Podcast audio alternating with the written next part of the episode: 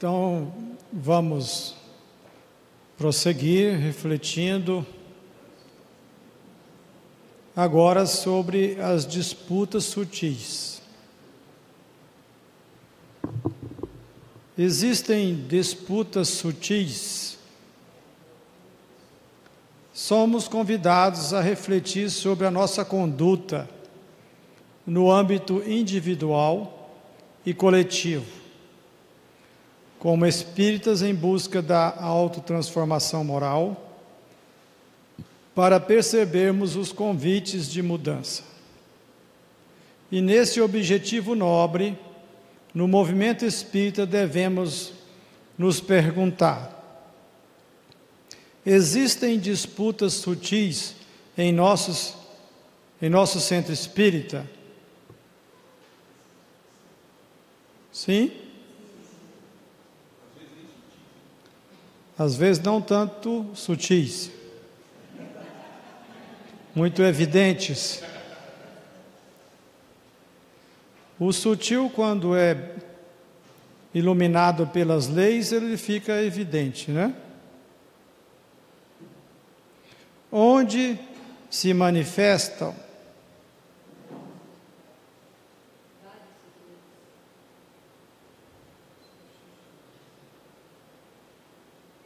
de qual maneira se manifestam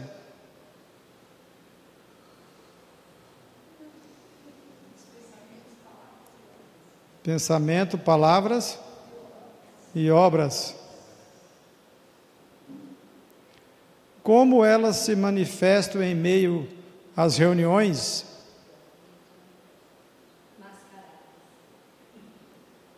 Mascaradas vestem a capa das pseudos virtudes.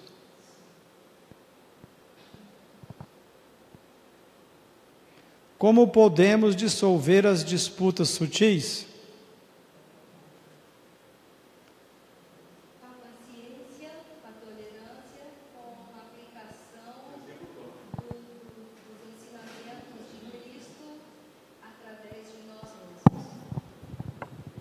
Nós podemos ensinar através do espelho, refletindo neles o, os ensinamentos de Cristo que está em nós, desenvolvendo a paciência, a tolerância, perseverança, uh, e vai por aí afora. Bem, as perguntas estão postas. As contribuições iniciais são bem-vindas. Vamos inicialmente trabalhar as disputas, depois nós é, caminharemos como dissolver as disputas sutis. A nossa busca agora é de esclarecer a existência, onde, de qual maneira, como, e daí temos toda uma reflexão depois de como dissolver. Se elas existem, é necessário que nós percebamos como elas nascem, a partir de onde essas disputas é, acontecem nos corações. As disputas sutis acontecem pelo interesse pessoal. O interesse pessoal está calcado na ideia da importância pessoal. As pessoas têm a carência de ter os seus valores reconhecidos. E o movimento egóico faz com que essa carência se transforme num momento de interlocução entre elas, como uma forma de posicionar o seu valor acima da outra pessoa, surgindo a disputa sutil. Veja, nós espíritos temos o valor calcado na nossa realidade de filho de Deus e de espíritos imortais. Esse é o nosso valor. que pode ser reconhecido e deve ser reconhecido a partir da consciência espírita, que esclarece para nós e nos traz toda essa oportunidade reflexiva de conexão com a nossa essência, do que somos em essência, como está no livro dos Espíritos, a reflexão de que somos centelha divina. Em essência, somos luz. Somos luz. Pois bem, esse é a nossa, nosso valor.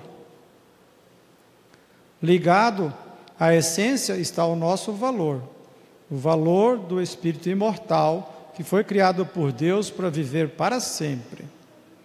Pois bem, quando não nos conectamos com a virtude da humildade, que é a virtude que nos, nos coloca em relação com o que somos e como estamos, o que somos no sentido existencial e o que e como estamos no sentido transitório das questões tanto do me conectar com o que estou mais ou menos, menos ou mais, no sentido do, da minha fase transitória, que ainda trago imperfeições.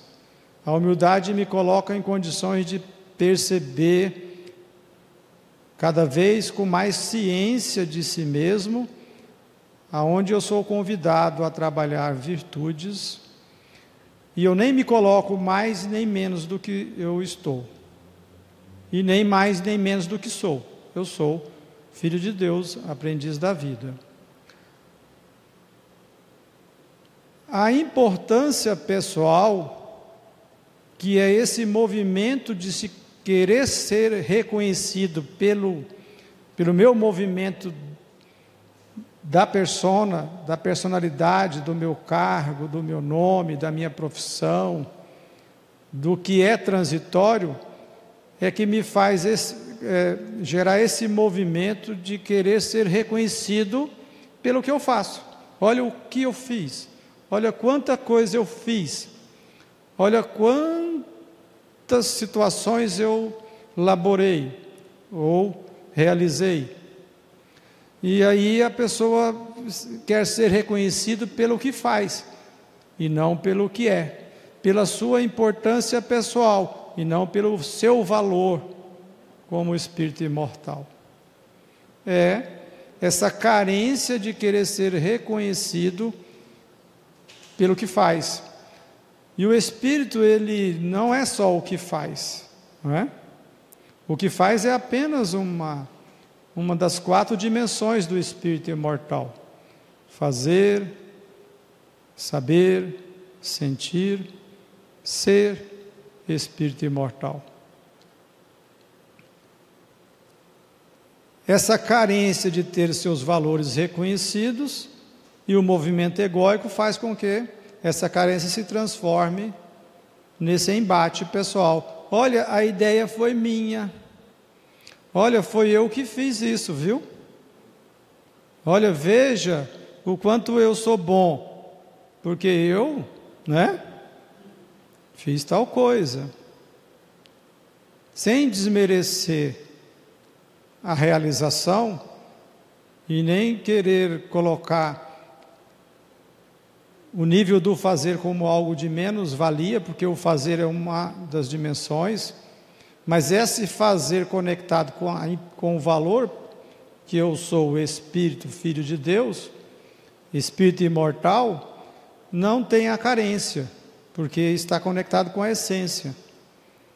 E na relação da importância pessoal é quando nós vemos os movimentos de colocar para as pessoas que a minha ideia é melhor que a sua.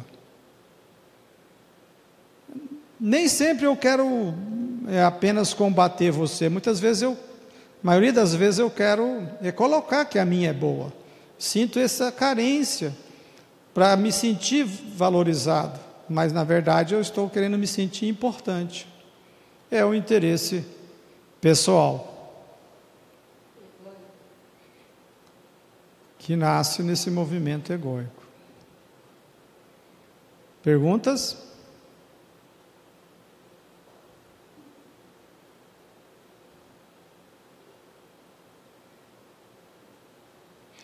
As relações humanas são mediadas pelo interesse pessoal, porque vem da enorme influência do egoísmo. É esse movimento íntimo do interesse egoístico que faz com que as criaturas se fixem em estados de ódio e de competição. Esse interesse pessoal que não me permite conectar com o meu valor real, que é a conexão com o que é permanente, com a minha condição de espírito perfectível,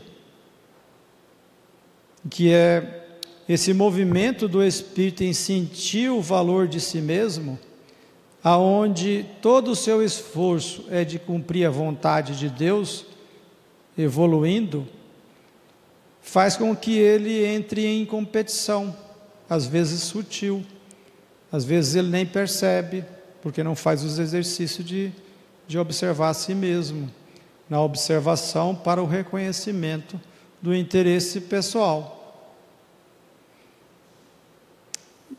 gerando estádios de ódio em todos os seus graus, ódio em todos os seus níveis, uma raiva pequena, uma raiva maior, em todas as circunstâncias, que se afastam, se colocam longe uns dos outros. Os seres humanos, por mais estejam organizados em sociedade, têm dificuldade de se isentar da influência do interesse pessoal. É por isso que aquelas sociedades muito bem estruturadas, que muito têm economicamente, e parece que toda justiça se faz, ainda não estão felizes, estão desalentados. É porque dentro da natureza humana ainda permeia o interesse pessoal, que faz com que o egoísmo crie outras formas, às vezes muito mais sofisticadas, para buscar os seus próprios interesses. O pleno desinteresse é a plena conexão com o interesse coletivo.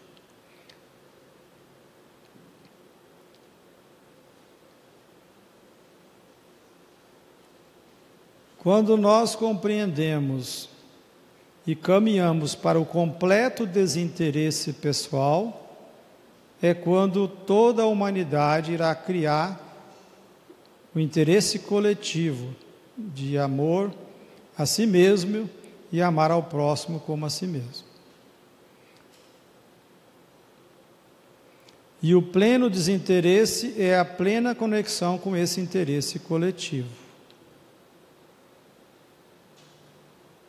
É fundamental, então, que possamos pensar onde se manifestam, de qual maneira se manifestam as disputas sutis e preparar o pensamento para dissolvê-las. E para isso devemos compreender como essas disputas acontecem.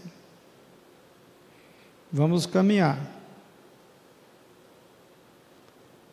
Como se manifesta em meio às reuniões? Ocorre no comportamento individual quando o grupo faz uma pressão sobre alguém, ou quando alguém faz uma pressão sobre o grupo. O processo vai de um movimento de exigência ao movimento de desistência e negligência. Nesse estágio, então, alguém quer vencer e quer fazer alguém perder. Como isso acontece? Já viram o grupo fazer uma pressão sobre alguém? Como que acontece? Alguém fazer uma pressão sobre o grupo?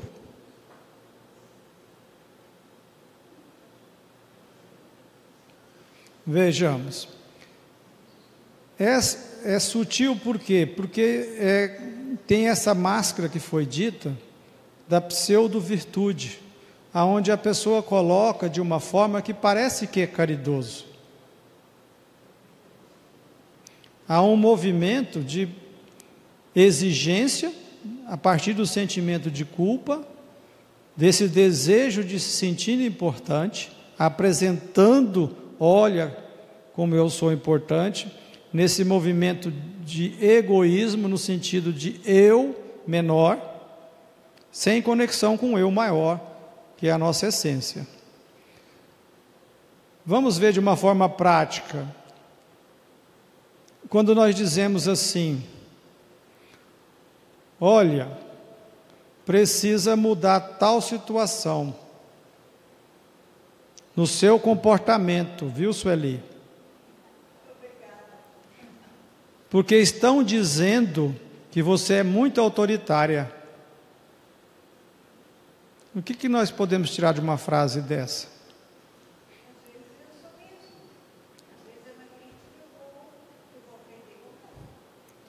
Vamos pensar juntos?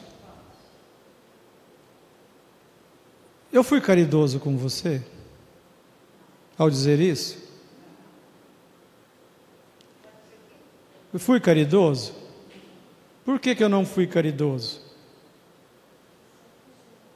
Hã? O microfone aí que eu não estou ouvindo.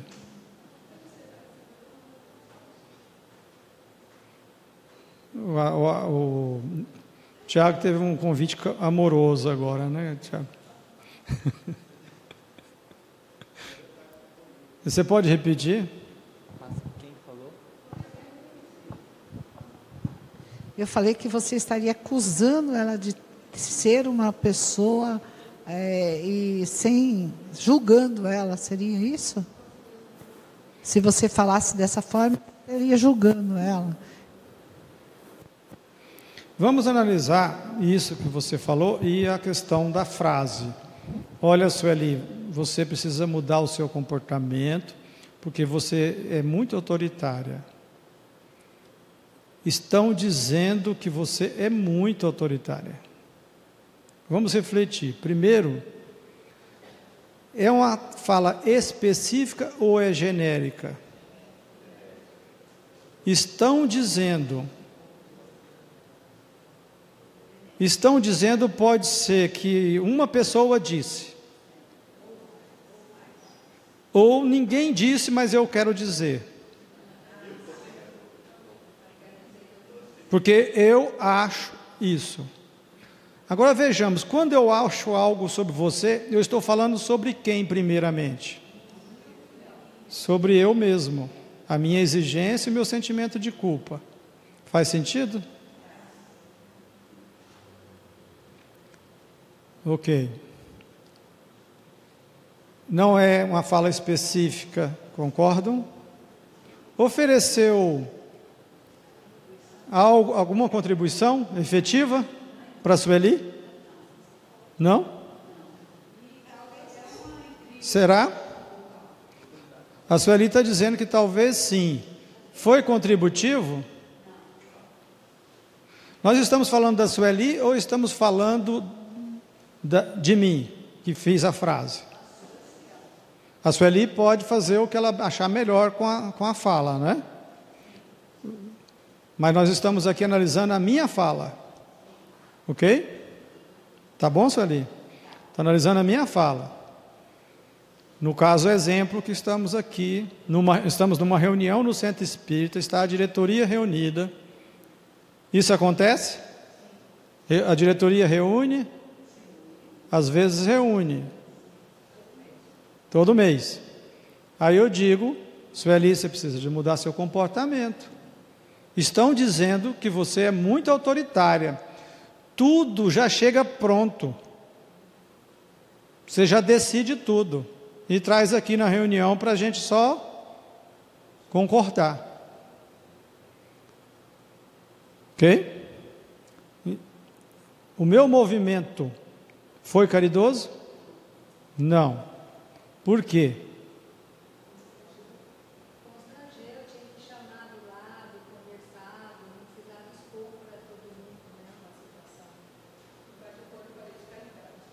Hã? Não ficou com a lei, de acordo com a lei de caridade, com a lei de amor e de justiça. Hum? E ainda criam. É. O estão dizendo leva a uma ideia de que está todo mundo dizendo. Não sobrou nenhum. Por este lado que na realidade às vezes eu estou agindo assim e não percebi, que é uma crítica construtiva que eu tenho que pensar e reavaliar minhas atitudes, porque às vezes pode ser até verdade, só que eu não percebi ainda. Vamos, ah. vamos trazer as leis divinas para nos é, convidar à reflexão da sua fala. As leis divinas regem as nossas relações e nos trazem convites. Quando alguém traz impropérios, eu posso sentir ofendido ou ter compaixão por esse alguém.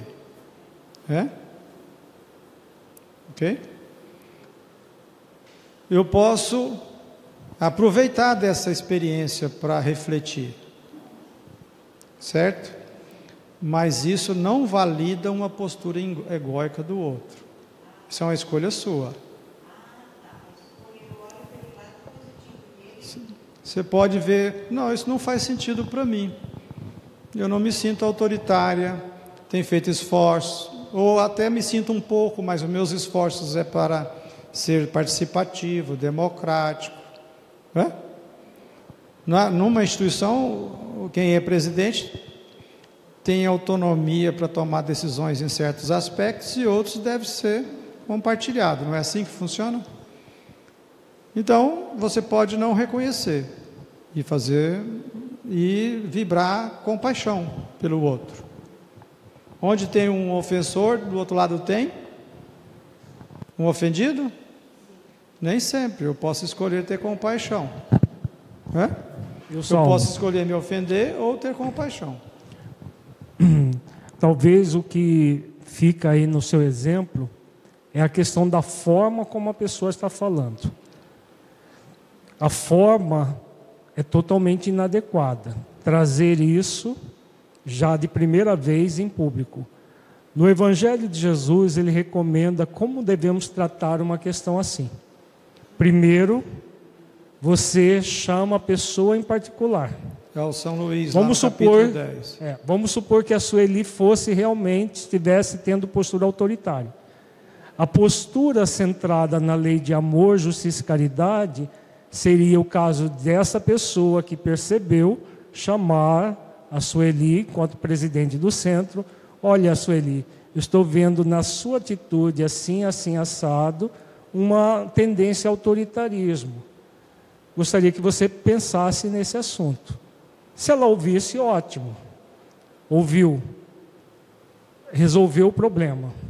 Se ela não ouve, Jesus pede para levar uma ou duas testemunhas que no caso do centro espírita é, pode ser mais pessoas, uma ou duas pessoas da diretoria juntamente com aquela pessoa, conversar com o dirigente, olha, está acontecendo isso, isso e isso. Se, se a pessoa ouviu, resolve. Se por acaso não acontecer, aí Jesus recomenda para reunir a igreja, que seria o trabalho de, de levar isso para a diretoria, aquele autoritarismo, não julgar a pessoa, mas trazer aquilo que a pessoa faz na atividade e, e apresentar já numa terceira etapa de trabalho. Né? Então, a questão não é o que se fala, é a forma como se fala. Na disputa sutil, a pessoa joga as coisas na reunião e porque ela quer se colocar como maior do que o outro, mais capaz do que o outro, mais perceptiva do que o outro. Não seria isso?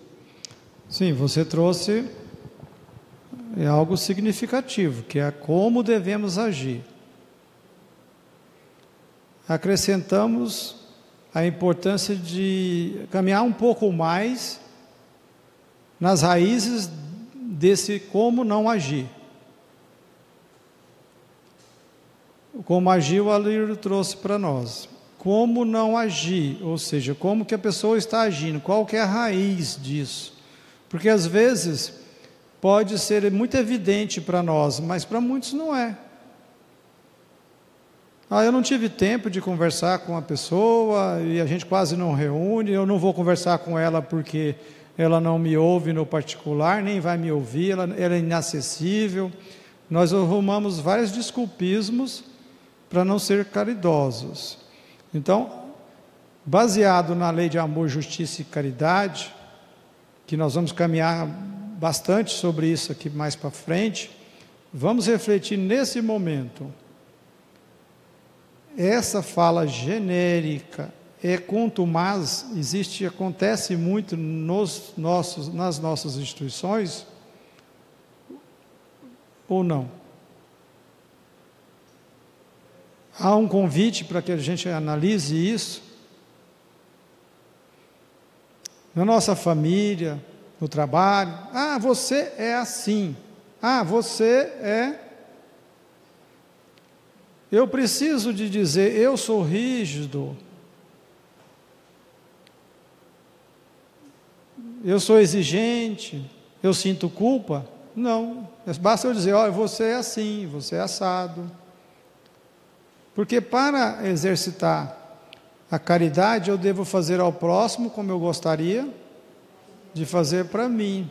Então é isso que o Alírio trouxe, esses caminhos de fazer como, em particular primeiro, né? Eu vou convidar a reflexão. Mas aqui nós queremos partir do princípio que não do princípio que a Sueli é autoritária. Eu quero o princípio aqui é da raiz, qual que é a raiz que nós falamos antes? Da importância pessoal. Eu estou querendo projetar uma importância sobre mim para dizer, tá vendo? Eu tive aqui é, a participação. Eu estou revelando algo, né? Olha, sempre me falam isso de você, tá? Estão sempre falando isso. É.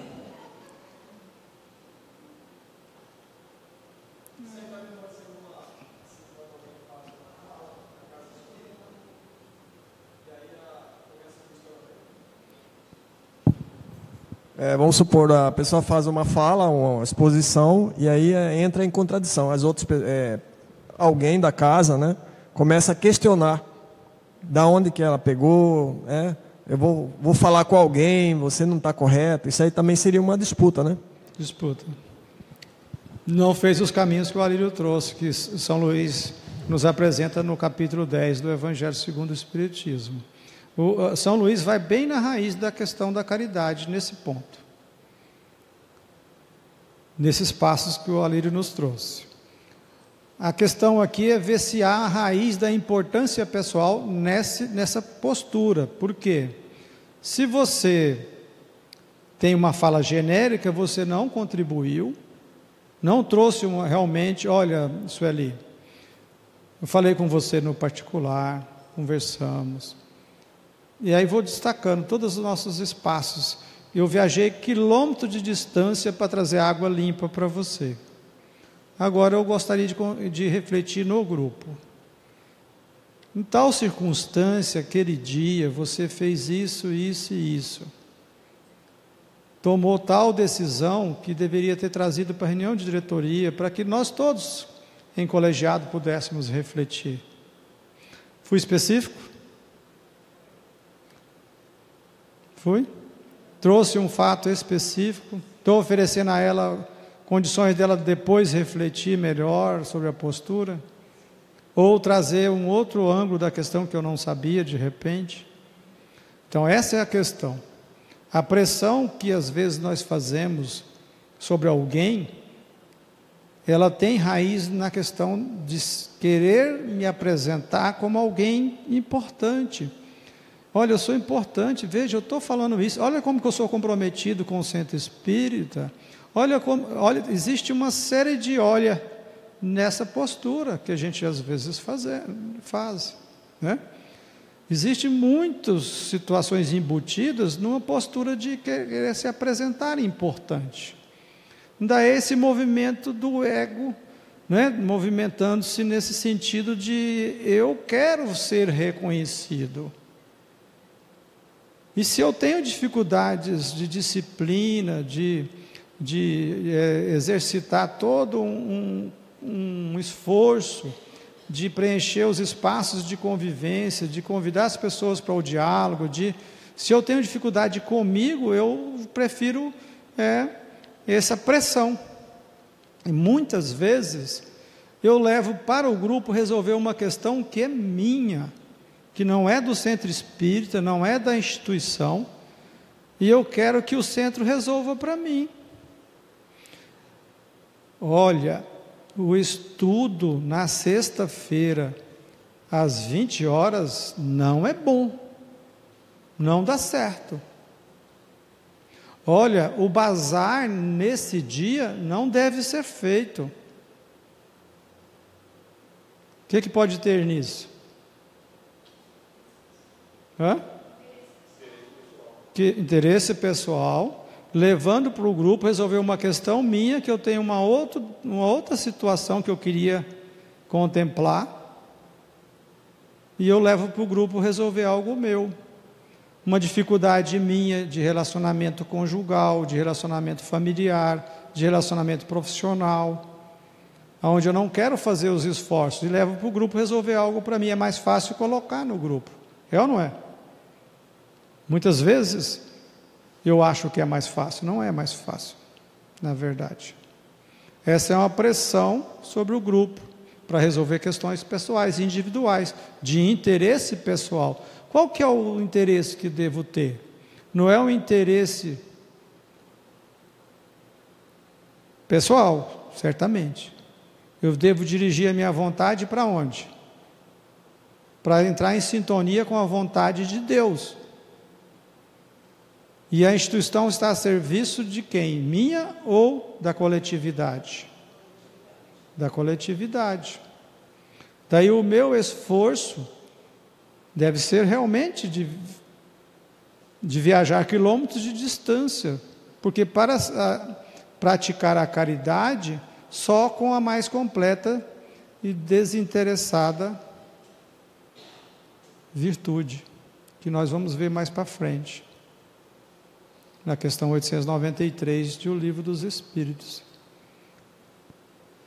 Esse comportamento individual e quando a, o grupo faz pressão sobre a pessoa, muitas vezes leva a um processo de exigência com o outro, que acaba gerando no grupo, individualmente em um e outro, a desistência ou a negligência.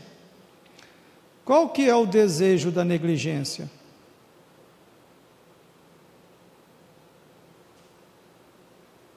ou da desistência? Qual que é o desejo? Da negligência ou da desistência? Fuga.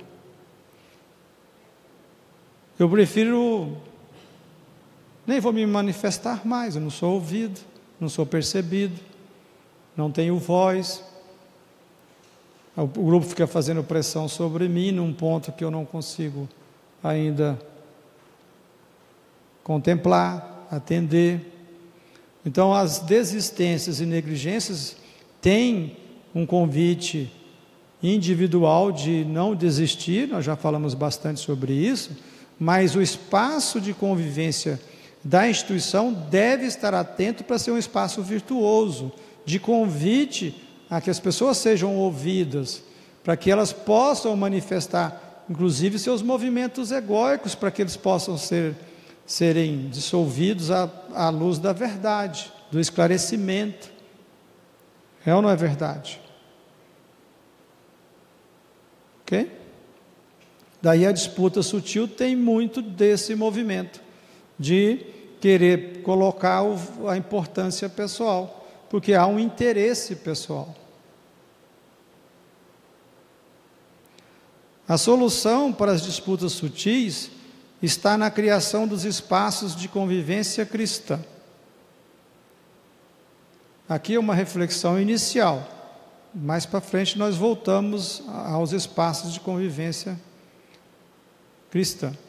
Os espaços de convivência cristã se caracterizam por momentos em que, por meio da relação afetiva, há uma proposta clarificada de desenvolvimento de virtudes e o foco está nas questões verticais da vida, relacionadas ao programa e ao propósito existenciais. Tudo aquilo que é permanente nos facilita a assimilação do propósito divino de nossas atividades. No entanto, comumente lidamos distintamente com os espaços de convivência quando estes, estes envolvem assuntos administrativos. Veja esse convite aqui.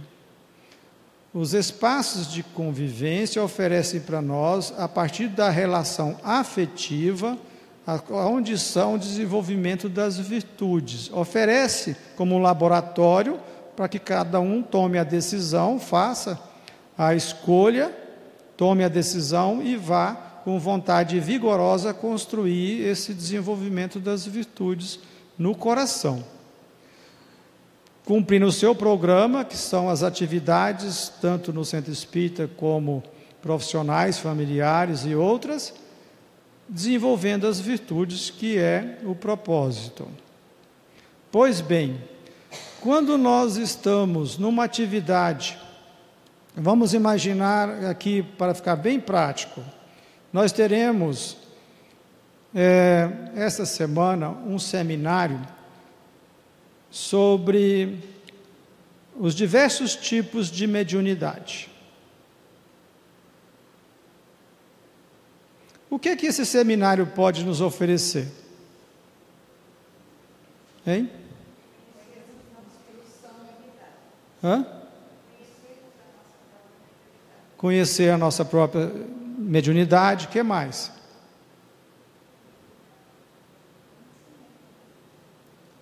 Que mais? Só isso?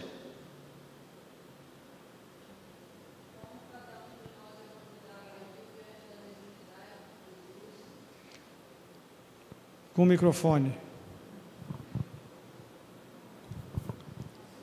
Como cada um de nós é convidado a desenvolver mediunidade, é, a trabalhar a sua mediunidade com Jesus, Como que é o nosso um... guia e modelo. Isso. Exatamente. Como que fica o salão quando se tem um seminário de mediunidade? Fica lotado? Fica? Precisa da, da comunicação é, ser bem ostensiva?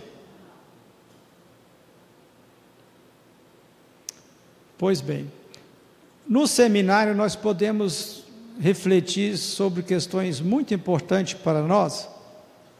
Sim. Vamos compreender a mediunidade, os diversos tipos de mediunidade, conhecer como eu me funciono na mediunidade. Isso é esclarecedor? É? é? Mas o que mais que um seminário desse oferece?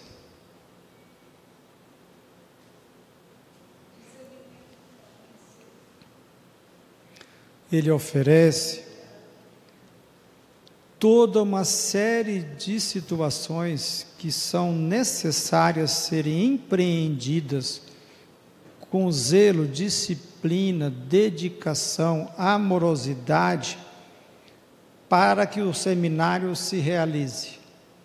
São as atividades administrativas, financeiras, para que o seminário se realize essas atividades administrativas, financeiras, têm um conjunto de desafios das relações pessoais, das ideias, que hora começa, que hora que termina, o que, que tem de ter no conteúdo, o que, que não deve ter.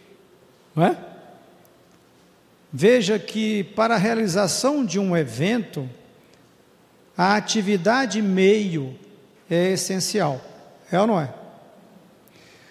E o que essa atividade meio me oferece é uma gama de oportunidades de construir a saúde relacional a partir do caminho educativo amoroso que, aquele, que aquela instituição laboratório moral está me oferecendo para que eu ganhe autonomia virtuosa. Daí a atividade meio, ela é um grande instrumento para o meu desenvolvimento nas relações, construindo as virtudes.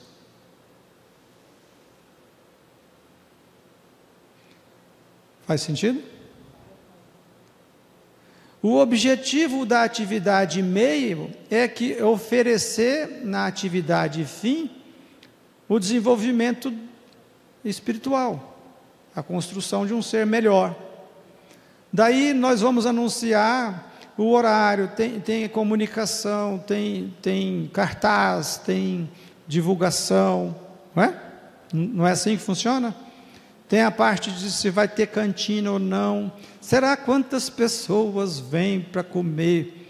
Vem 50, 100, 200?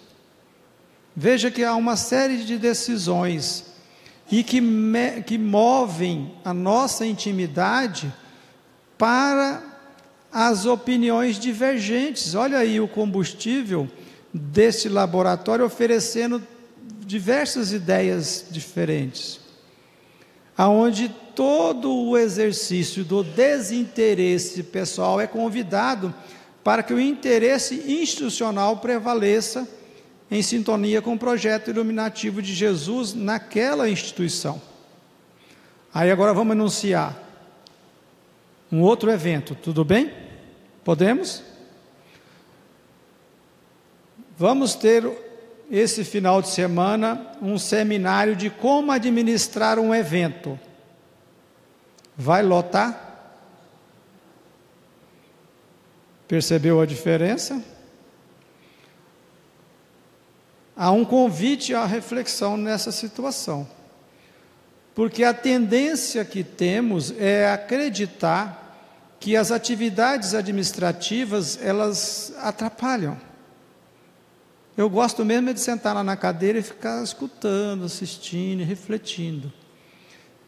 E mais, há um, um, desejo de que tudo dê certo na questão administrativa, que a quantidade de pessoas dê tudo igual eu imaginei, que a comida dê para todo mundo, não falte nada, que não cabe a energia, que não tenha temporal, é, é, o telhado não, não, né, não, não, não alague todo o ambiente. E se eu me encontro nessas dificuldades, olha o convite para que eu possa construir a saúde relacional na minha relação comigo, vendo aonde há ilusão de controle e aonde há uma oportunidade de crescimento íntimo. Há um grande convite nessa questão desses espaços de convivência, para que nós compreendamos que a atividade meio não é um estorvo na nossa vida e que nós estamos no centro espírita não é para fazer essa atividade meio e dizer, olha, o evento foi magnífico. Por que, que foi magnífico? Deu tudo certo. Eu pensei que, nós pensamos que ia ter 100 pessoas e tinha 100 pessoas. Todo o processo, alimentação, tudo deu certo, não teve nenhum entreveiro. Eu não tive nenhum obstáculo. Aí o outro fala: que pena, né? Você não, não, não teve nenhum desafio, nada para desenvolver. Né? Lógico que sempre tem. Então, nesse convite de reflexão sobre a realização, a atividade meio não é uma atividade no sentido de que eu estou ali para realizar aquela atividade. Aquela atividade é um instrumento convite para que eu possa desenvolver as virtudes, compreendendo as leis divinas que regem todas as relações. O Centro Espírita Laboratório Moral compreende que eu vou lá não é para fazer um bazar, eu vou lá para me relacionar com outras pessoas e sim, o bazar vai gerar alguma atividade financeira que vai beneficiar uma comunidade. Mas eu é, estou lá não é para dar conta de fazer o bazar, eu estou lá para me desenvolver tornando-me um ser melhor a partir do relacional daquela situação, tanto com pessoas quanto com as circunstâncias, com a natureza, com os animais, com as estruturas físicas, com a escassez, com a abundância de recursos. Tudo isso é convite para compreender que a atividade administrativa tem a finalidade de espiritualização. É o que nós vamos refletir aqui. Vejamos. Assuntos administrativos relacionados às circunstâncias e tudo aquilo que é temporário nos pedem mais trabalho para sua associação ao propósito divino. O convite é percebermos que nas circunstâncias estão nossas oportunidades de aprendizado permanente, dando-lhes o devido valor. Olha que profundo. O permanente é o quê? É a conquista virtuosa. Uma virtude que eu conquisto, um novo patamar, é para sempre. Concordam? Porque não existe lei de retrocesso, não existe evolução. Se eu desenvolvi, é uma conquista, isso é permanente. Então aqui está, aprendizado permanente. O circunstancial, instrumento do que é permanente. O convite é compreender o instrumento valoroso que é a atividade na instituição espírita. O quanto é importante compreender que aquilo que é circunstancial, temporário, é um convite que as leis nos trazem quando eu me coloco, coloco a, faço a escolha, decido e vou ao encontro do trabalho na seara espírita. O trabalho é instrumento. É certo que ele é transitório, temporário, mas ele é, deve ter essa valorização nossa de sentir quanto que eu posso me incomodar com uma circunstância.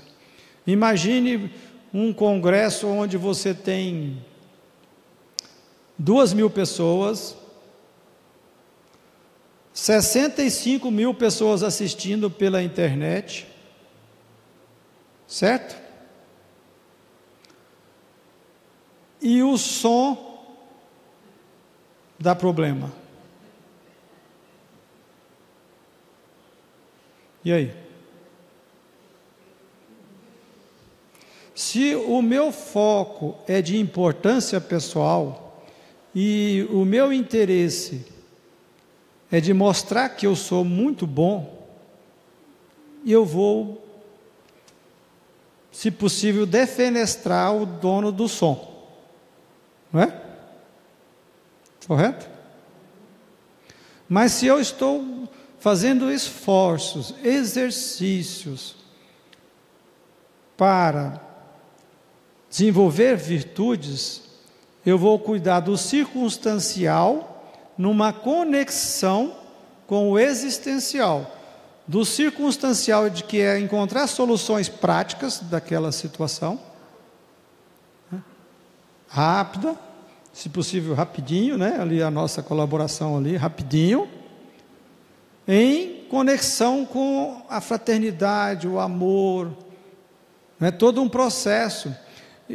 Se eu estou fazendo esforços, eu vou ao encontro do dono do som e vou convidá-lo a me ajudar naquilo que eu estou a serviço do coletivo e não do interesse pessoal. Veja que o desinteresse pessoal conecta com o coletivo a partir do individual. Faz sentido? Do aproveitamento do circunstancial, da realidade conforme ela se apresenta, porque a realidade se apresenta assim. Quando no encontro estadual da área do atendimento espiritual, depois de 29 anos nessa sede, nunca antes na história dessa sede, um temporal levou o telhado da FEENTE, né? nós fomos convidados a ter fé em Ti, aonde gerou a fraternidade. Foi isso que nós sentimos? Todo mundo se uniu, se agrupou. Fé em Ti. Por isso que chama fé em Ti. Fé em Ti. Né? Fé em Ti. Interessante, né? Cada uma que sai aqui, Alírio. Anotando agora, vai pôr, vai fazer um trabalho existencial do fé em ti.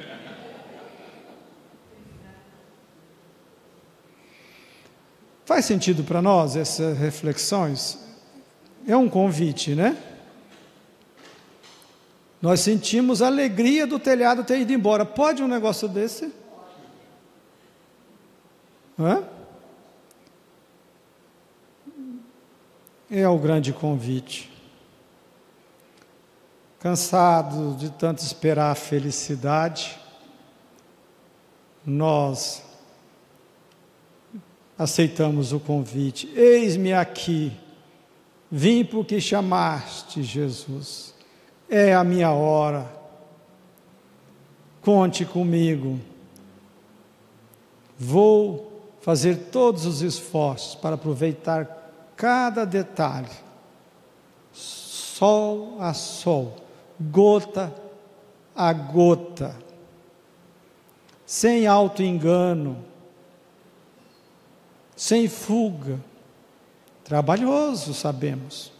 Quando nós trouxemos a questão das escolhas entre o lar, entre a profissão e a religião, nós não dissemos que era simplicista. Às vezes o meu esposo, minha esposa não é, não é espírita, não é verdade? Às vezes a minha família toda não convive comigo na, no, na instituição espírita, é desafiante. Mas o convite está na consciência. Vim porque chamaste, eis-me aqui, Jesus. E aí, cuidando do reino dos céus, do reino de Deus, ou seja, buscando vivenciar as virtudes, cumprindo as leis divinas, tudo mais será acrescentado. Compreendamos que os assuntos não são essencialmente administrativos. Afinal, o objetivo de uma conquista administrativa é auxiliar um trabalho que tem por divisa todo o processo de espiritualidade do ser, como já comentamos. Do ponto de vista da cultura, o que ainda vemos é uma visão administrativa menos afetiva, porque os assuntos administrativos trazem, por nossas memórias imortais, fixações de experiências passadas, das liturgias e formais da Igreja, associando questões administrativas a decisões puramente egóicas, autoritárias, injustas e focadas apenas em ganhos secundários com os quais nos comprazíamos.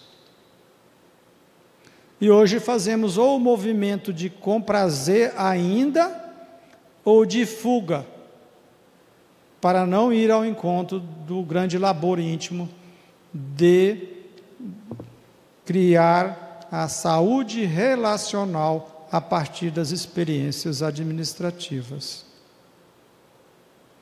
É comum para aqueles que trazem as dificuldades dentro de suas expressões muito humanas, egóicas, se limitarem apenas à letra e não absorverem o espírito da letra. Assim sendo, assuntos jurídicos, financeiros, administrativos parecem ficar no estigma de um peso e algo desgastante para ser compartilhado. Porque o objetivo ainda está calcado na importância pessoal, que leva ao interesse pessoal. não aproveitando dessas experiências para a autotransformação. Todos estamos na cepa do Cristo. Nesta cepa, imagine um lavrador disputando com o outro qual uva ele deve colher e qual será a melhor maneira. Seria um contrassenso. A parreira é grande, as uvas estão ali e o povo pede pelo néctar transbordante de espiritualidade. Devo então me deter disputando com a ideia do outro? Todos estamos colhendo as mesmas uvas e o sol já vai se pôr. É tempo de nos inspirarmos a trabalhar, trabalharmos antes que o sol se ponha.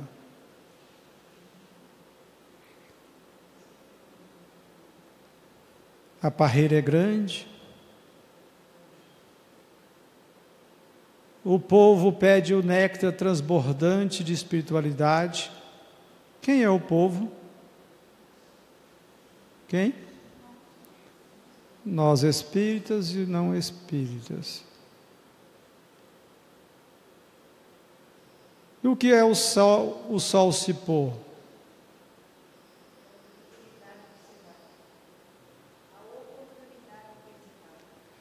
Veja, todos estamos colhendo as mesmas uvas. Quais são as uvas? Da cepa do Cristo, que é a vivência do seu Evangelho. E o sol já vai se pôr. O que significa o sol já vai se pôr?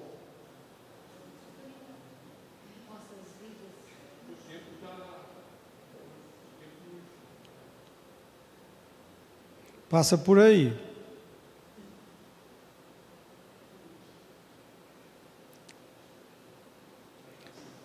Quanto tempo foi do dia que você nasceu até hoje?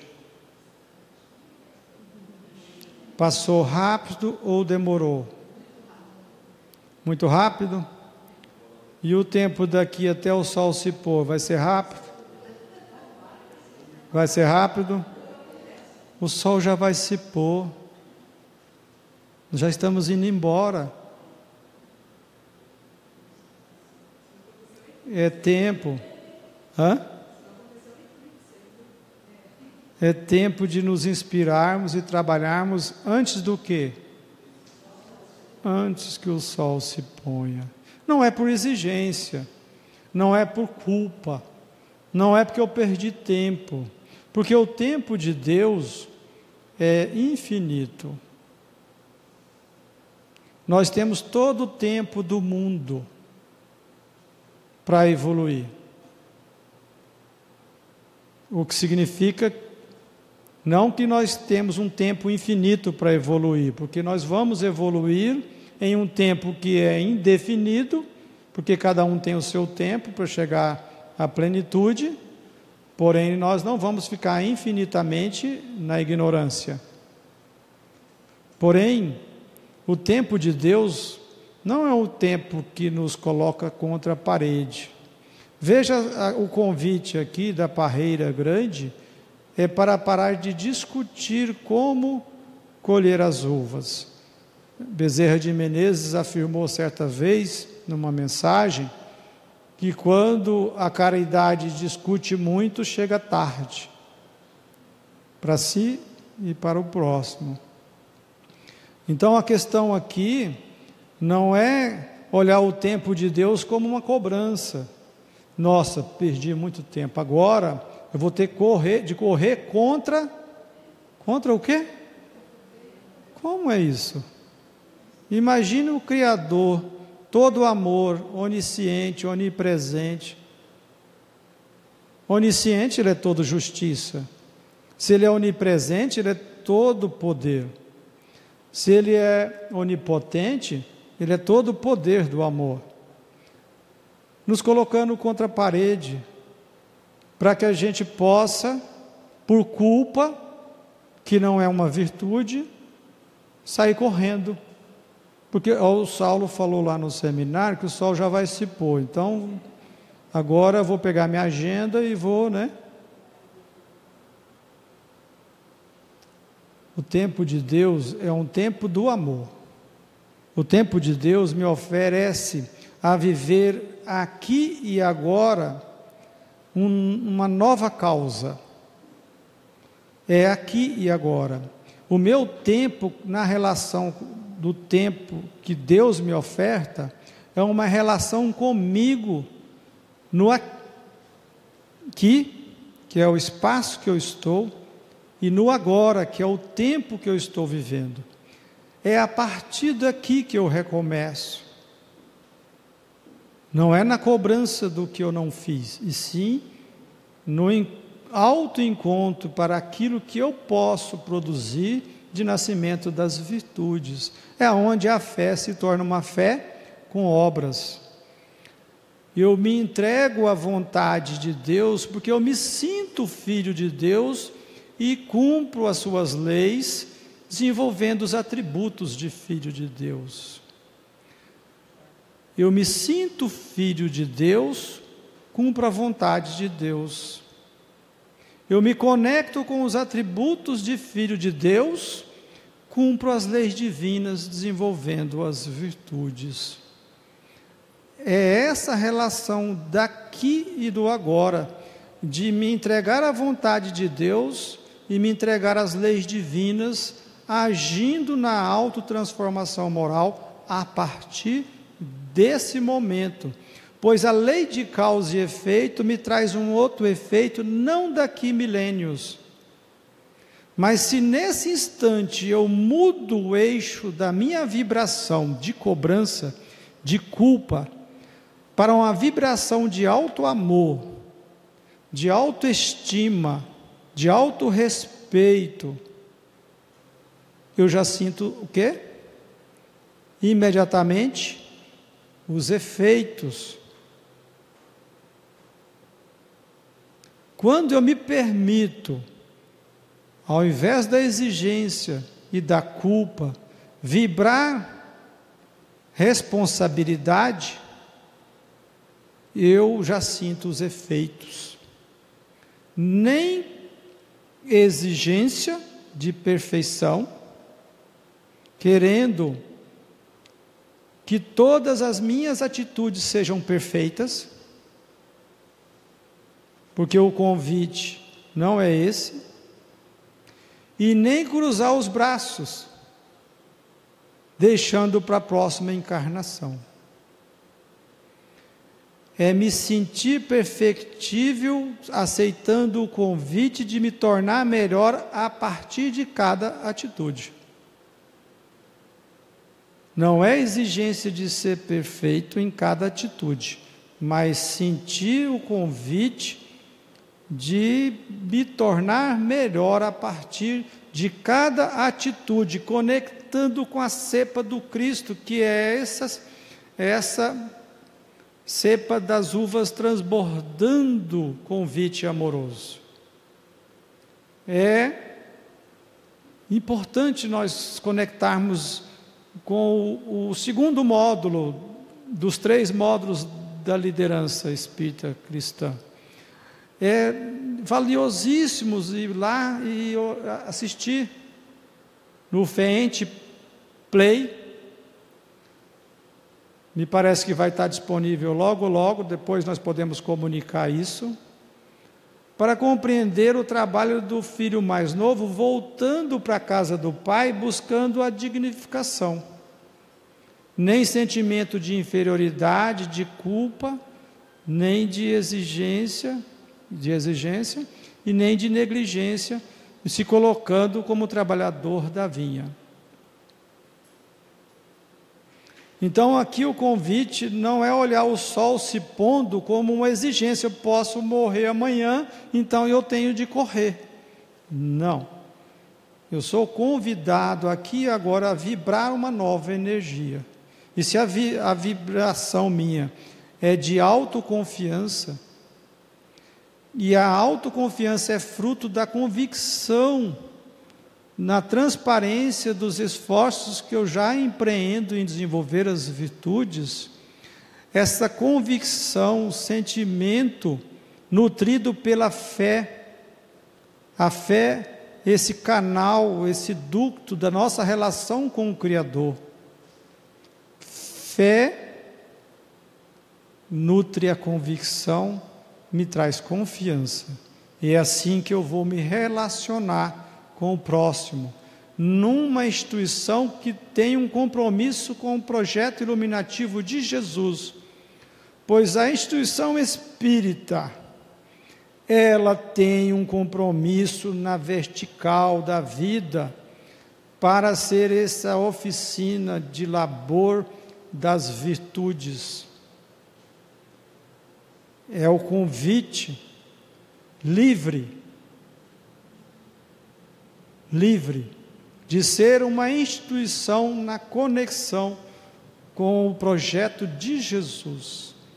O sol já vai se pôr. Ou seja, aqui e agora é hora de aceitar o convite da vivência das virtudes, aceitar o convite da confiança para que a nossa relação seja cada vez mais fraterna e nos sintamos unidos o Cristo interno se conecta com o que sou, numa conexão com Cristo Jesus, que é o Cristo manifesto. E eu aceito o convite de me sacrificar nos interesses pessoais,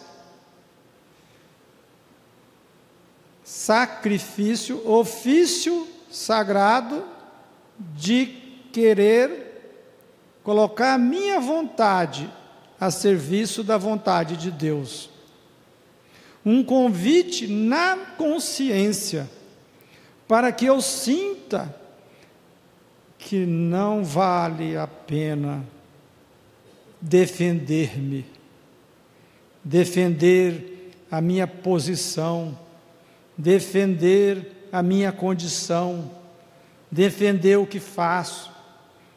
Porque quando eu me conecto com a vontade de Deus, eu amo o dever. Quando eu amo o dever, eu me aproximo de Jesus. Quando eu me aproximo de Jesus, a minha defesa é a energia amorosa do Mestre.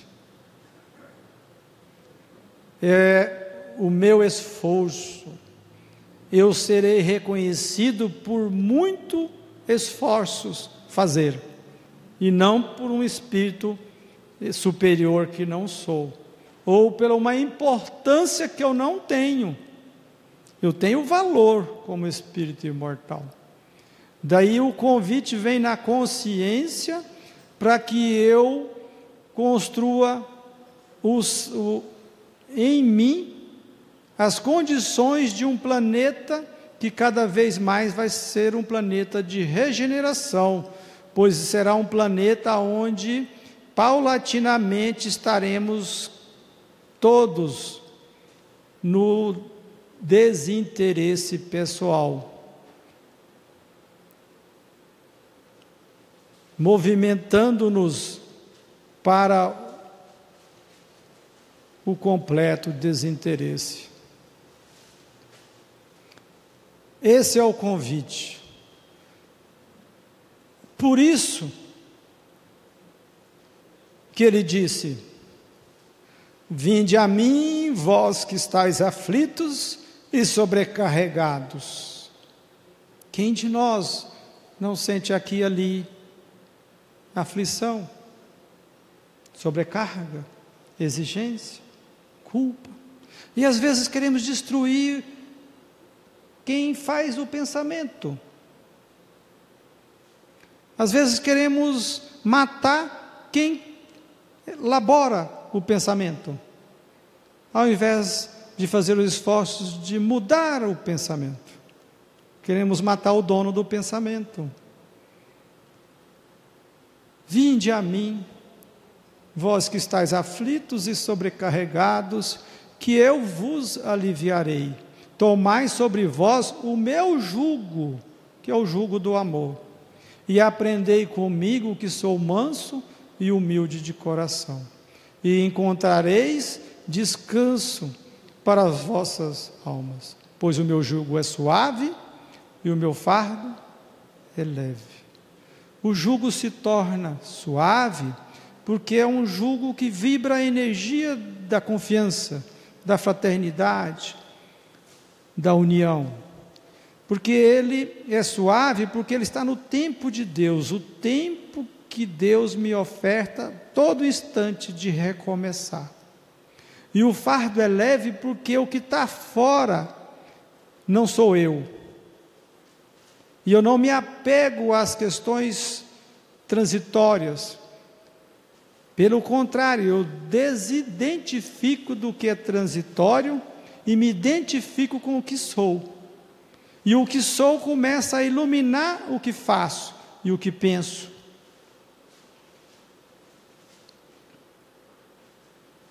E esse é o grande convite do Mestre Jesus: vinde a mim.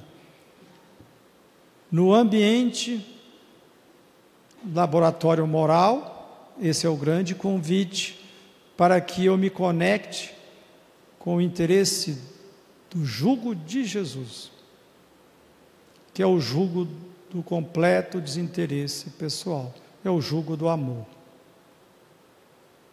Trataremos de questões práticas, mas o faremos como quem tem o Espírito do Cristo envolvido, como quem está vivendo algo identificado com a seriedade e a importância do trabalho espírita, como uma família, todos interessados na mesma e importante conquista de aproximarmos-nos do pensamento de Jesus.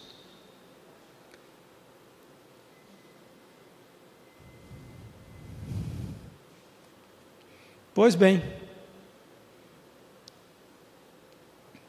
ao reconhecer que é possível existir ainda a disputa sutil, convidamos a todos a refletirmos sobre a superação das disputas sutis. Perguntas? Todo mundo ficou num silêncio.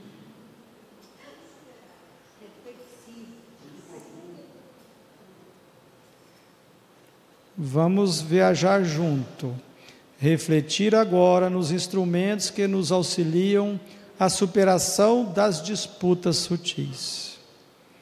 Como podemos dissolver as disputas sutis? De que maneira os estudos das leis divinas podem nos ajudar? Para que fique bem prático, fazendo a ligação entre o que sabemos e o que as leis divinas nos convidam. É disso que nós vamos refletir juntos agora. Como dissolver, como o estudo das leis divinas podem nos ajudar e como que isso fique de uma forma bem prática, para que nós possamos aplicar em nossas vidas, nas nossas instituições e que todo centro espírita seja um laboratório de projetos iluminativos de Jesus. Estudemos três aspectos.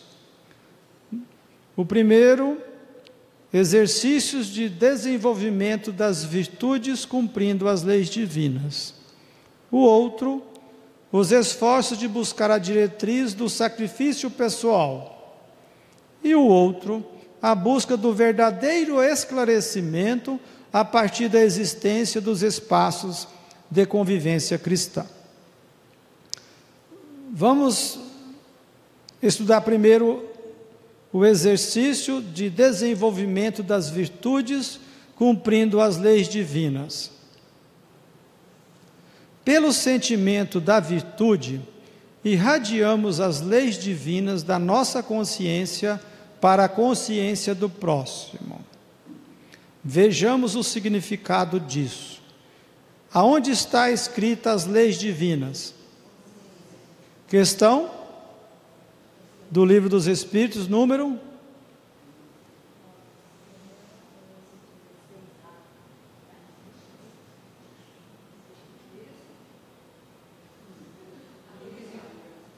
essa pergunta todo mundo sabe. Questão: aonde está escritas as leis de Deus? Na consciência. Questão de o livro dos Espíritos. Não é importante saber de cor a, a, a pergunta, porque nós estamos aqui para sentir, não é? Ufa, graças a Deus, né? Questão 621. Na minha consciência está escrita as leis de Deus? E na sua? Está? Pois bem, o que irradia é o sentimento virtuoso. Então, a lei de caridade, como exemplo, está na minha consciência, está na sua. A virtude sentimento, o sentimento da virtude caridade é, faz a conexão entre nós dois. Eu, espírito imortal, me conecto com você, espírito imortal. Eu, essência, já sou, já é possível é, me conectar com você, essência. O que está acontecendo aqui?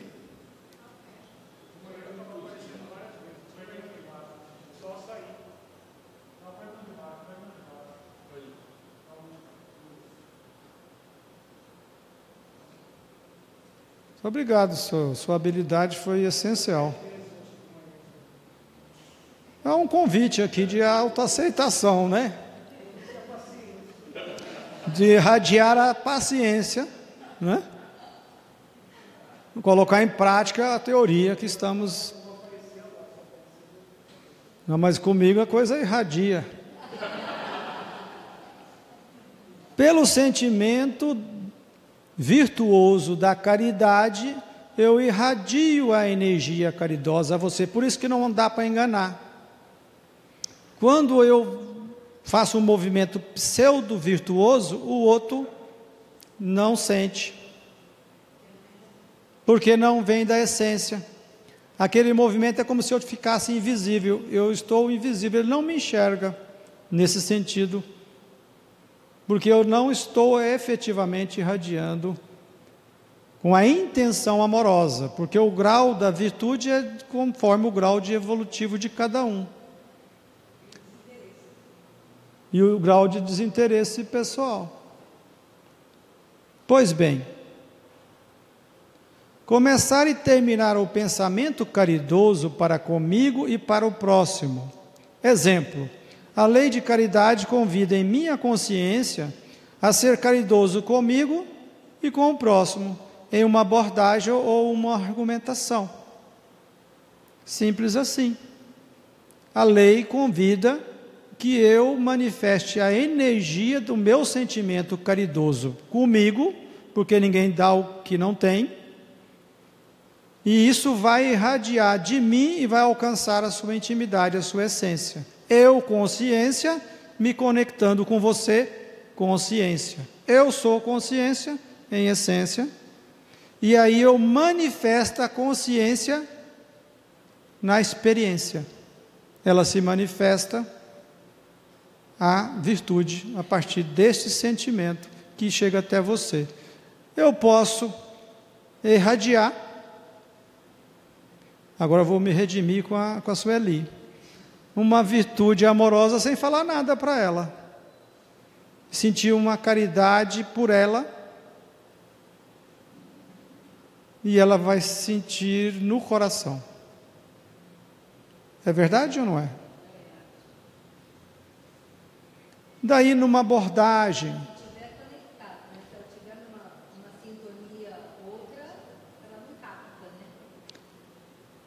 nós podemos ser refratários mas registra. Né? Fica na psicosfera. Né? E ela pode mais dia menos dia acolher. Porque o que é permanente é permanente.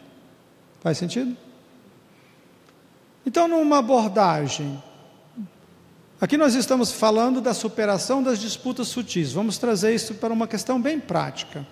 Alguém tem algum exemplo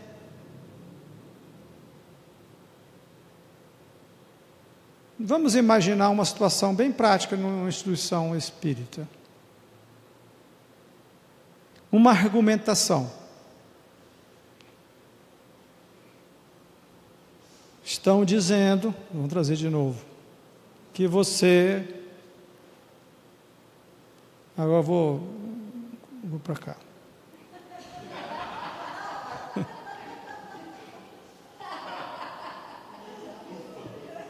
Está todo mundo fugindo. Vamos lá, Ana. A Ana topa essa.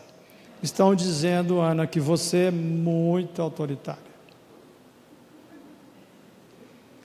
Lembram da, da, da, do caminho que o Alírio trouxe do Evangelho? Toda essa construção é quilômetros de distância. Se eu efetivamente olho para mim e percebo e faço esforços de dissolver o interesse pessoal, buscando fazer esse, essa caminhada para o desinteresse pessoal,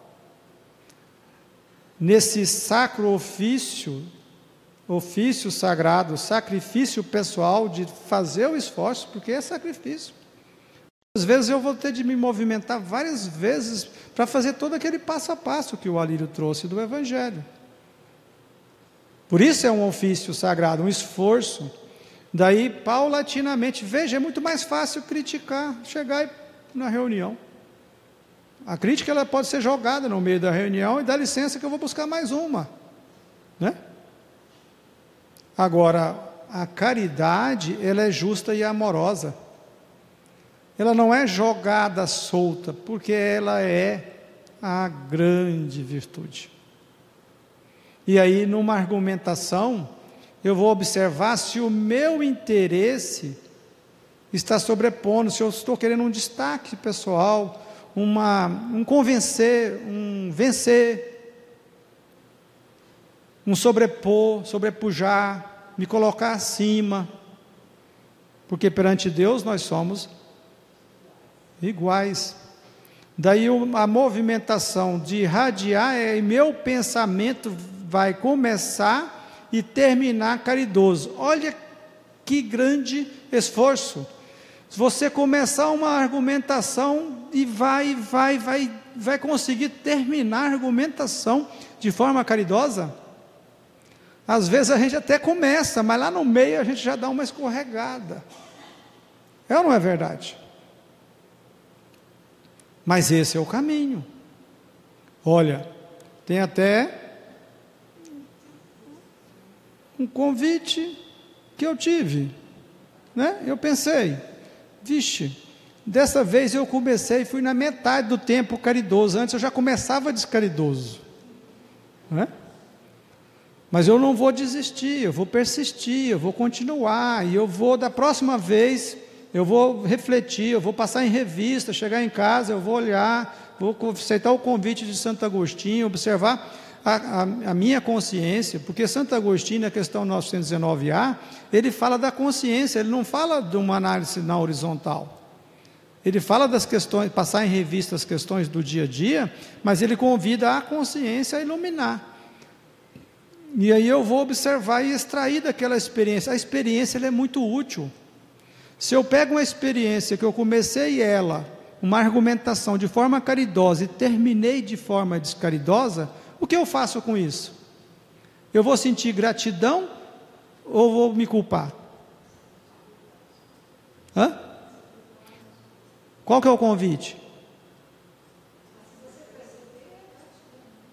Não, eu percebi, fui passar em revista. Né? Aí eu percebo que eu fui descaridoso, que eu comecei de forma caridosa e terminei de forma descaridosa aquela argumentação. Eu devo ser grato ou eu devo sentir culpa? Só para perceber?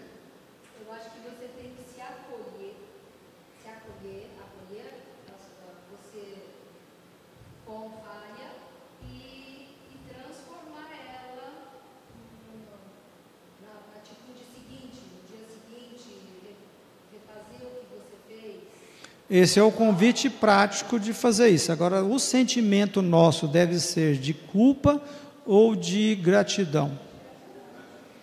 Gratidão por quê? Porque o convite de Francisco de Assis é onde houver erro, que eu leve a verdade. Ou seja, o erro nesse parâmetro, quando ele é trazido para as reflexões, ele não é erro nesse sentido, ele é uma experiência. No sentido existencial, ele é uma experiência. E toda experiência é convite para reflexão e mudança. Então, é uma oportunidade criativa, virtuosa de fazer esforços.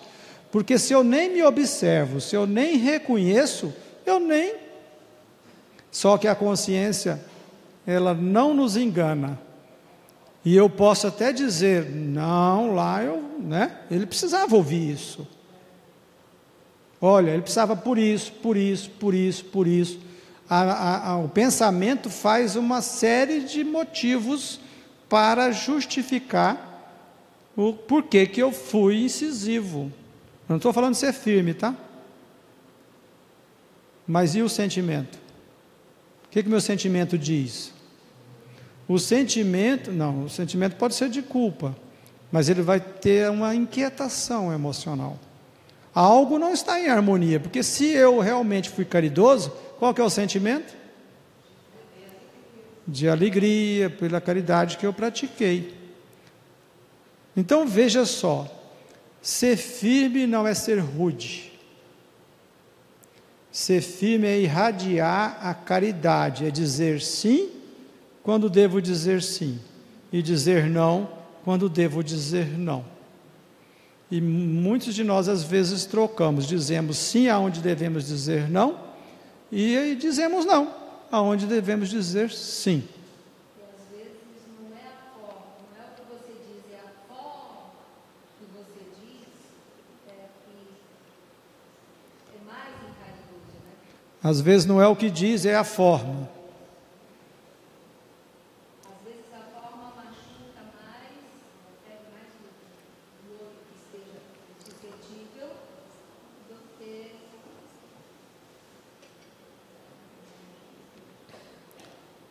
A raiz para compreender é, vai além da forma. Porque eu posso dizer de uma forma bem dengosa. Mas a energia da virtude, ela é virtuosa, ou seja, ela não tem como enganar. E o outro não sente autenticidade na sua fala.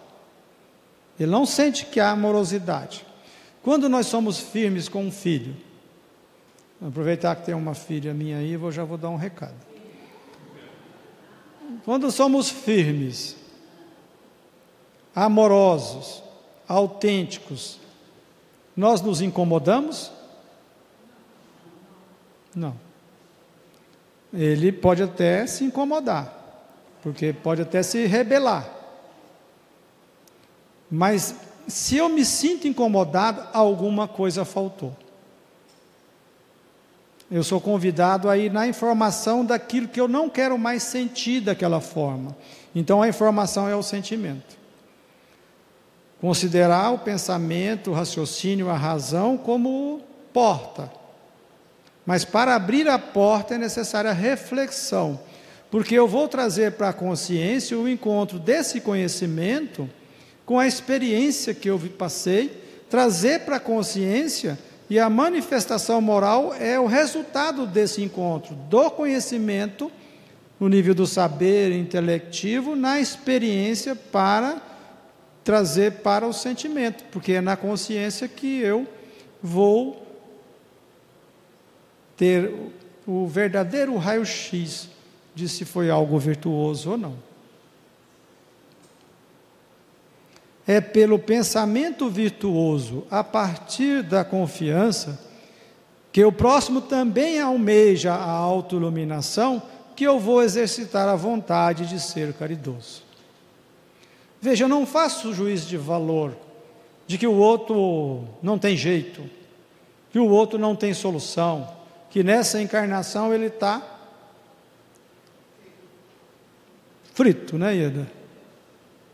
Não. Porque isso eu estou falando do meu sentimento.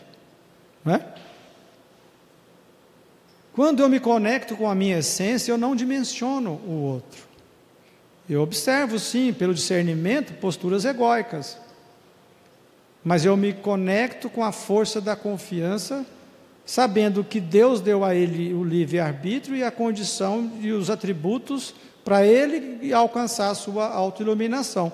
E cada filho de Deus é único, passa de forma única da ignorância para a sabedoria. Cada filho de Deus tem o seu jeito de sair da ignorância para alcançar a perfeição. E cada filho de Deus vai passar por experiências não iguais à experiência do outro. Pode ser até semelhante, mas não igual. Ninguém faz o mesmo trajeto, passa do mesmo jeito e chega à sabedoria da mesma forma, porque somos únicos. E é aí que vem o convite de Paulo na primeira carta aos Coríntios. Ainda que eu falasse todas as línguas dos homens e a língua dos próprios anjos, se eu não tiver caridade, serei como bronze que soa e um símbolo que retine. Veja, não são com palavras, não é a forma, é a energia, é o sentimento que irradia da minha consciência para comigo e para com o próximo. No amar a Deus, amando a Sua obra, amando a mim mesmo, de todo entendimento, de todo coração e de toda alma, amando ao próximo como a mim mesmo ainda que tivesse o dom de profecia, que penetrasse todos os mistérios e tivesse perfeita ciência de todas as coisas, ainda quando tivesse a fé possível, até o ponto de transportar montanhas, se não tiver caridade, nada sou. E quando houver distribuído os meus bens para alimentar os pobres, e houvesse entregado o meu corpo para ser queimado, se não tivesse caridade, tudo isso de nada me serviria.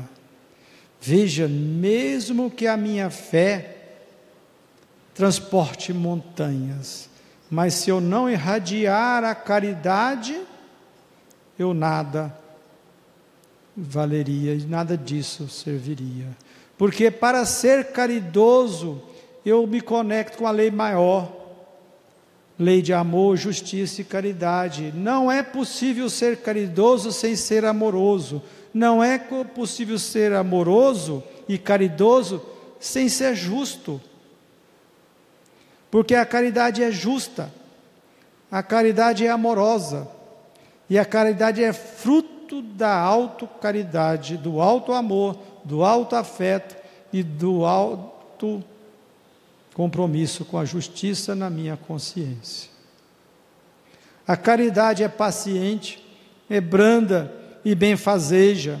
A caridade não é invejosa, não é temerária, nem precipitada. Não se enche de orgulho, não é desdenhosa.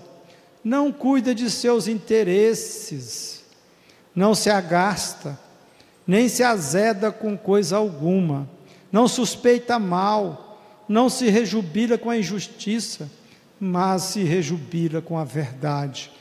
Tudo suporta, tudo crê, tudo espera, tudo sofre. Veja esse convite se não está conectado com a mensagem do irmão Antônio. Conseguem perceber aí a confiança? Não suspeita mal. Consegue ver essa virtude? Consegue ver a, a, a virtude do alto amor? Consegue? Consegue? Consegue ver a virtude da paciência? Consegue? Não se precipita, não é temerária, não é invejosa, não é desdenhosa. Veja aqui não se coloca superior, colocando-se mais importante do que o outro. Não é a caridade que eu me coloco acima do outro. Por isso não desdenha, não enche de orgulho, não se precipita, não é temerária, não é invejosa, porque a inveja não é um orgulho disfarçado no sentimento de inferioridade. Agora, essas três virtudes, a fé, a esperança e a caridade permanecem. Mas dentre elas, a mais excelente é a caridade. Quanto nós somos convidados há tantos anos a sermos caridosos conosco mesmos, a vibrar a energia da caridade verdadeira. Por isso a pergunta lá atrás, quando fizemos, por que ainda permanecemos numa situação de disputa sutil? Porque há um convite da verdadeira caridade. A caridade que é, como está no livro dos Espíritos, questão 886, benevolência para com todos, indulgência com as imperfeições alheias e perdão das ofensas. Veja que no nível do saber, nós já sabemos. É ou não é verdade? O que que estamos sendo convidados? O que que Paulo de Tarso nos traz? A prática, a colocar na vivência diária. Mas praticar é simplesmente tomar a decisão? A decisão já tomamos. É necessário refletir. É necessário voltar para o silêncio interior, para a quietude mental, para abrir as comportas do coração e se conhecer verdadeiramente. Numa vida onde nós fazemos balbúrdia mental, aonde colocamos o nosso tempo a serviço de distrações desnecessárias que não tem a ver com o nosso compromisso existencial, nem com o nosso programa, nem com o propósito. Não vamos trazer o conhecimento para aplicação.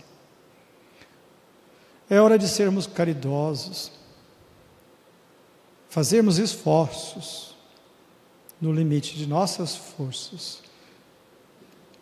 Para isso, há um grande convite. Instituições espíritas, laboratório moral.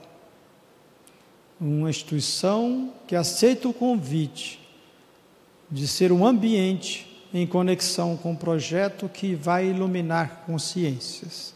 Esse caminho educativo amoroso, aonde cada vez mais os seus profitentes alcançam autonomia virtuosa e eles não ficam à mercê de um líder, ou de um chefe, ou de alguém.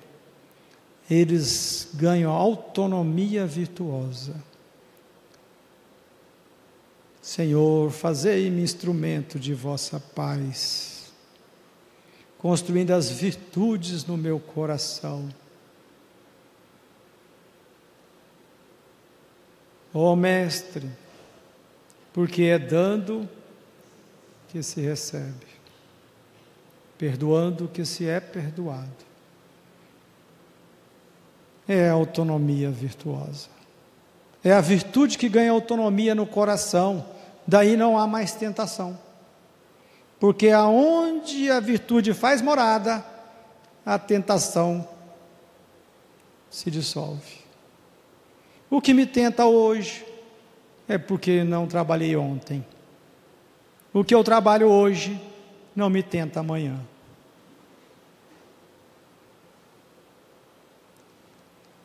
É o convite de desenvolver as virtudes cumprindo as leis divinas. Vamos para a segunda segundo contexto, segunda reflexão. na superação das disputas sutis. Os esforços de buscar a diretriz do sacrifício pessoal. Vamos refletir sobre essa direção, essa diretriz do espírito imortal, que é convidado a ter a disciplina de construir hábitos que promovam a sensibilidade amorosa através do compromisso permanente de somente impressionar os sentidos físicos, físicos com experiências voluntárias que ofereçam espiritualidade. Ou seja, que dissolvam o sensualismo e o materialismo no comportamento. Reflitamos. Como pode a criatura humana superar as influências do egoísmo? O processo do interesse para o desinteresse vai passando pelas gradações mediante o desenvolvimento do livre-arbítrio e da compreensão ética da existência do outro em nossa vida. Então, o livre-arbítrio, este aguilhão e guardião, como diz o Lázaro, Lázaro no Evangelho segundo o Espiritismo, guardião da probidade interior, aguilhão da consciência, nos coloca no patamar da livre escolha, pelo discernimento a virtude que vai nos conduzir a essa escolha. E essa escolha me traz a compreensão da existência e da importância da existência do outro na minha vida, pois a lei maior é de amar a Deus e ao próximo como a si mesmo. E eu não vou desenvolver sem a relação do outro e o quanto o outro é importante na minha vida, para que eu tenha referência da minha existência, de onde estou, como estou.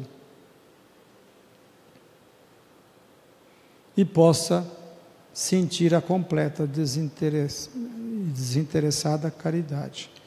Recordemos o que propõe Allan Kardec sobre a mais meritória de todas as virtudes, centrada no profundo desinteresse pessoal, alertando sobre o egoísmo ser a grande chaga da humanidade que produz o materialismo.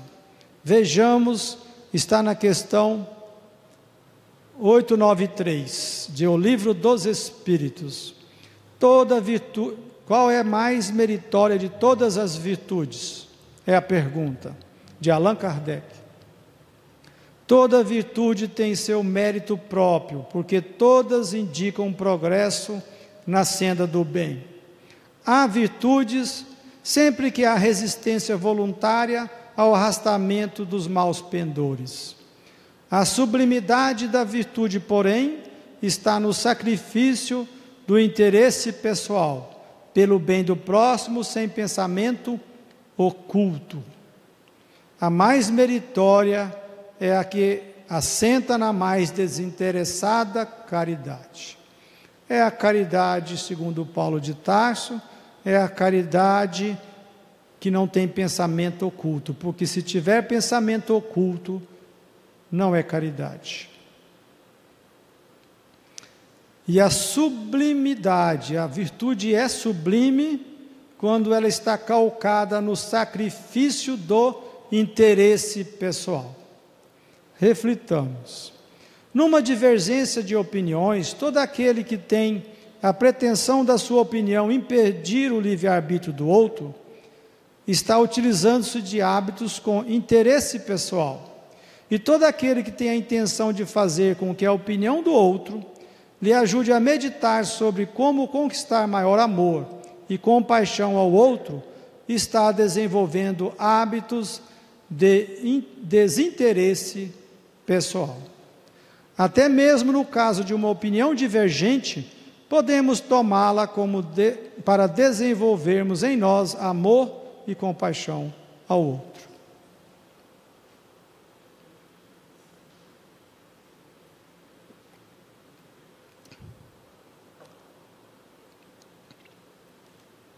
Nós temos duas posturas aqui claras.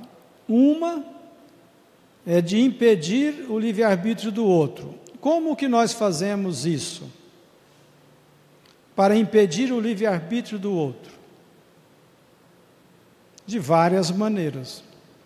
Tanto nas condições de não ter espaços para ouvir, para escutar com o coração, tanto quanto não permitindo que o outro se manifeste com liberdade.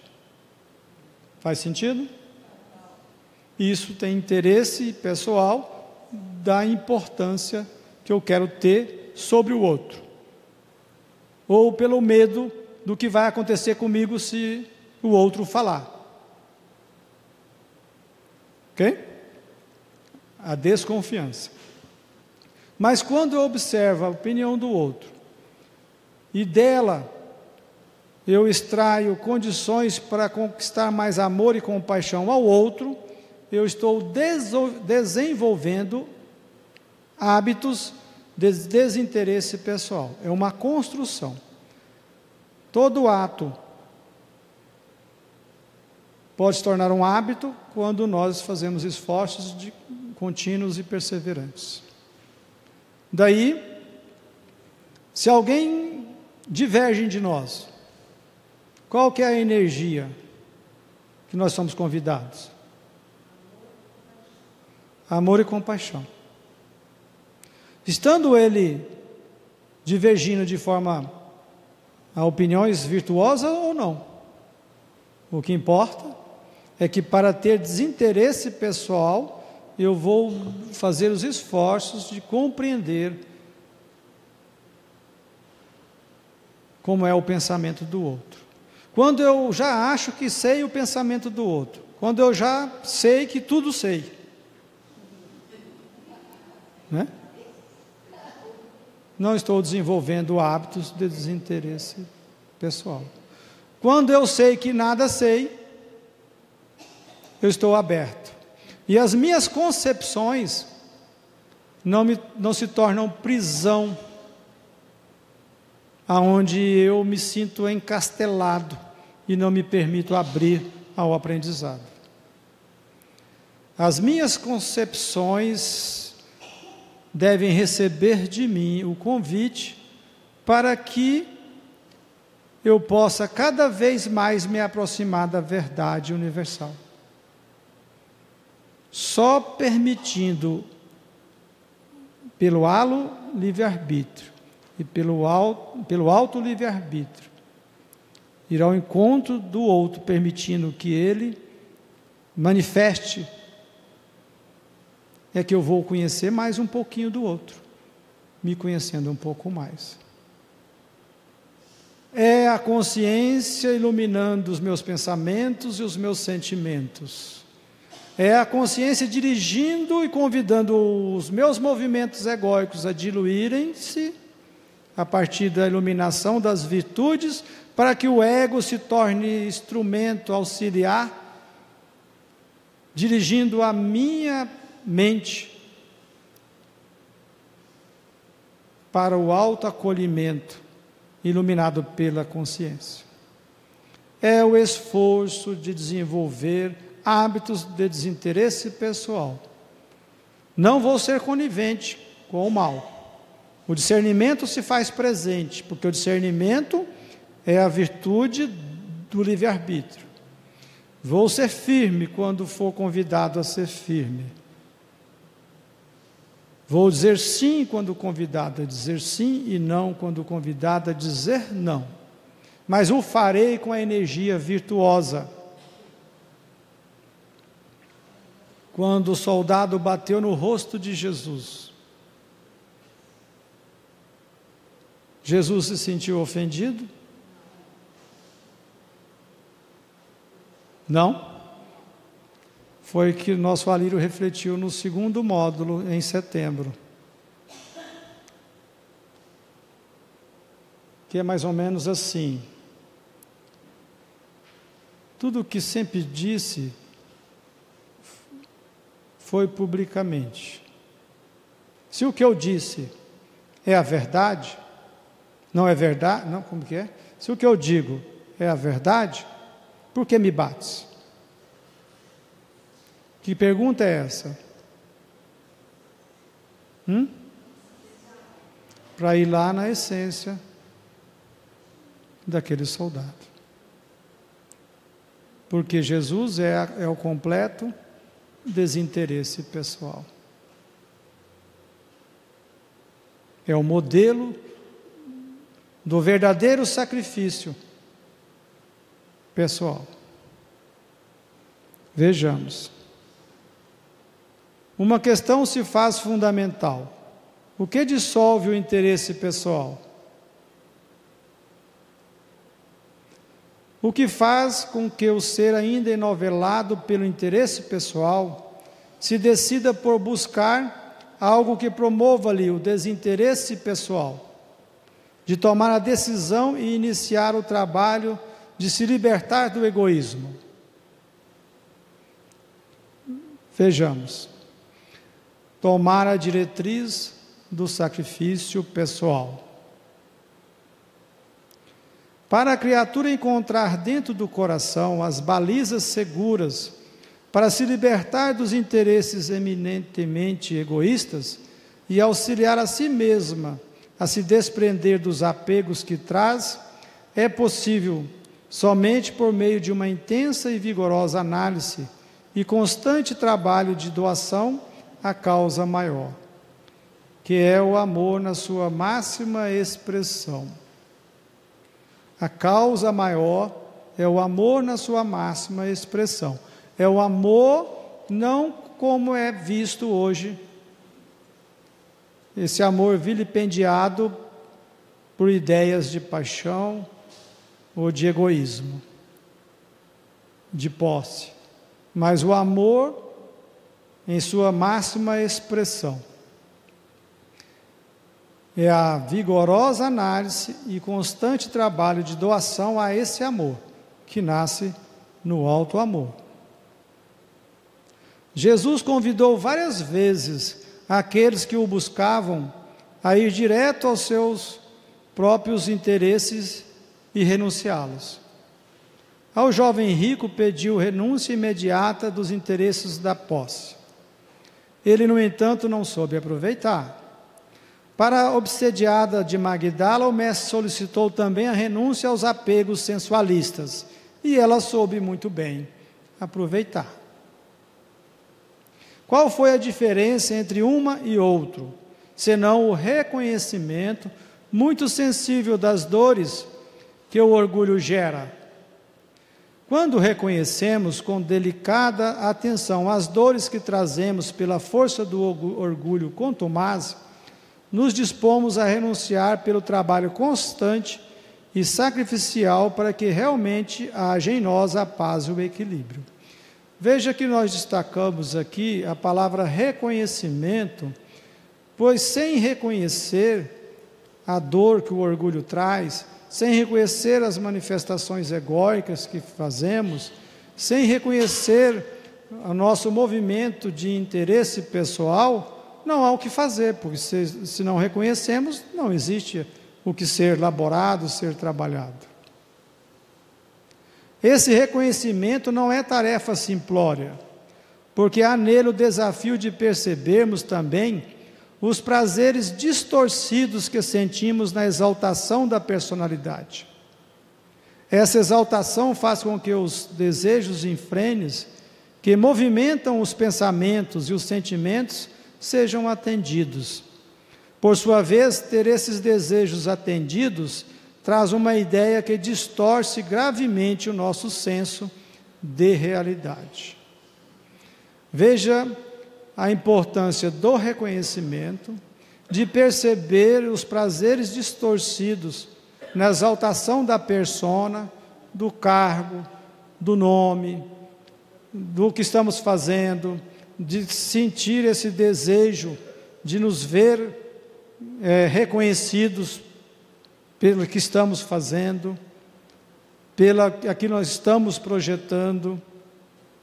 E esse, esse movimento de exaltar a persona, que é um estado transitório, ao invés de fazer esforços de conectar com o que somos em, de forma permanente, que é a nossa essência, isso distorce o nosso senso da realidade e muitas vezes é por isso que fica embotado a percepção de que estamos sendo ou não caridosos, se estamos agindo em benefício da instituição ou em interesse pessoal, porque a realidade está distorcida, nós perdemos a lucidez porque a nossa, o nosso desejo é ainda muito apegado à persona a nossa situação.